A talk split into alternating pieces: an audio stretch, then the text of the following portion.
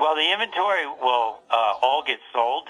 We did most the model year changeover in the fall, and we don't do the next one till into the summer, so it's really only a 60 day postponement. So that's not much of an issue. The manufacturers did improve incentives somewhat in late March uh, with the build of inventory and with the decline of sales for 10 weeks. That was helpful. I think if they'd done it sooner, it wouldn't have made any difference. But for our company to achieve a record first quarter earnings per share of 75 cents, up 10%, that's our 14th successive consecutive quarter of double digit increases. Uh, considering uh, the challenges that we had, we're quite delighted with. Indeed. I guess a lot of uh, pent up demand. Actually, Ellen Hughes Cromwick, who's the chief economist at Ford, was on yesterday, and, and, her forecast is fairly broad, but at least 16 million, maybe approaching 17 million units sold this year. But specifically for AutoNation, um, auto sales overall doing better. What is it about the business model, Mike, that is allowing you to maintain this kind of growth? Well, we took the bold decision a year ago to launch the brand name AutoNation uh, from coast to coast, leaving behind uh, local names that some of which have been in existence for over a hundred years. But we felt that uh, with the experience, the unique experience we provided our customers, and with the importance of digital, we would have a much more compelling position if we united the company under one flag. And I'm happy to say, with all the record quarters we put together from there, from then, that our customers have clearly embraced that. And if I look at the digital component, which was one of the major reasons that we've did it, we've had a surge in our digital business uh, growing by 20% uh, year over year for the first quarter.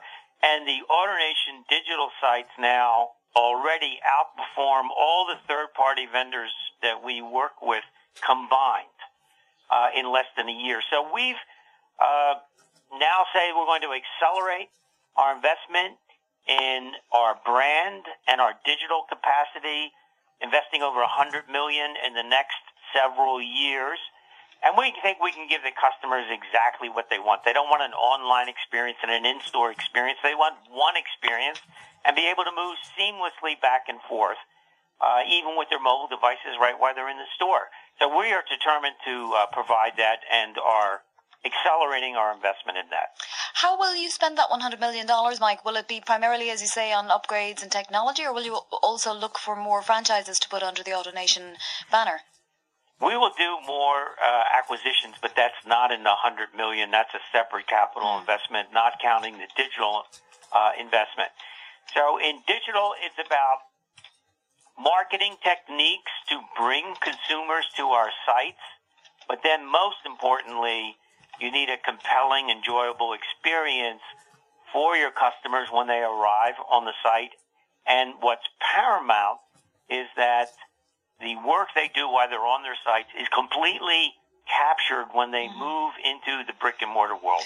So what we foresee is that ultimately you'll be able to, as you're shopping our sites, uh, select a specific vehicle, uh, get your price, uh, pay us a deposit over digitally. That vehicle will be pulled from inventory. Your name will go on it. You'll be issued a certificate uh, that says this is your vehicle at this price. And when you walk into the dealership, it's sitting out front all clean, ready to go. You hand in your certificate, and there's uh, and there you are, done.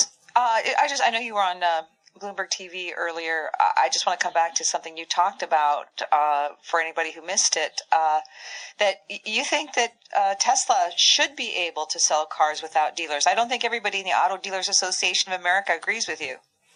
Well, Kathleen, you know me well. I am a, a free enterprise guy all the way and in this situation, there are no existing Tesla dealers to be harmed by Elon Musk's decision that he wants to distribute his vehicle directly.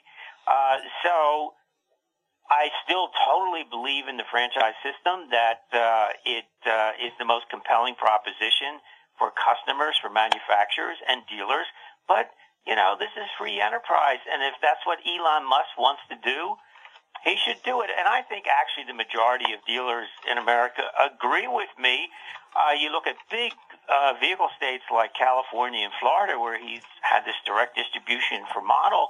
model for years, there is no controversy whatsoever. It's fully accepted uh, by the fellow dealers. And you have a few militant states very close to where you broadcast from uh, that have uh, very strong feelings in a different direction. I hope they find a workable solution like they found in some other states. But it's a very small number of states where this is controversial. Texas, uh, New Jersey, Arizona, they would lead the list. All right, Mike Jackson, thank you so much for joining us today. That is Mike Jackson. He is CEO and chair of AutoNation, that great automobile. This is the Hazel